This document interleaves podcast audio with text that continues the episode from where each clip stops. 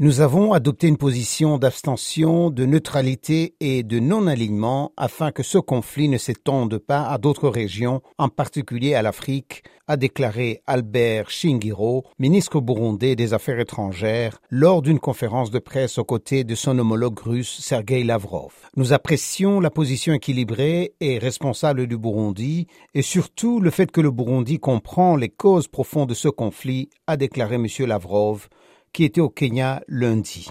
Il s'est déjà rendu dans plusieurs pays africains ces derniers mois. La Russie a annoncé la tenue d'un deuxième sommet Russie-Afrique à Saint-Pétersbourg du 26 au 29 juillet. Pour sa part, le chef de la diplomatie ukrainienne, Dimitro Kuleba, a annoncé la semaine dernière une initiative similaire sur le continent. Il a appelé les nations africaines à mettre fin à leur prétendue neutralité face à l'invasion russe affirmant que l'Ukraine va aussi ouvrir de nouvelles ambassades sur le continent.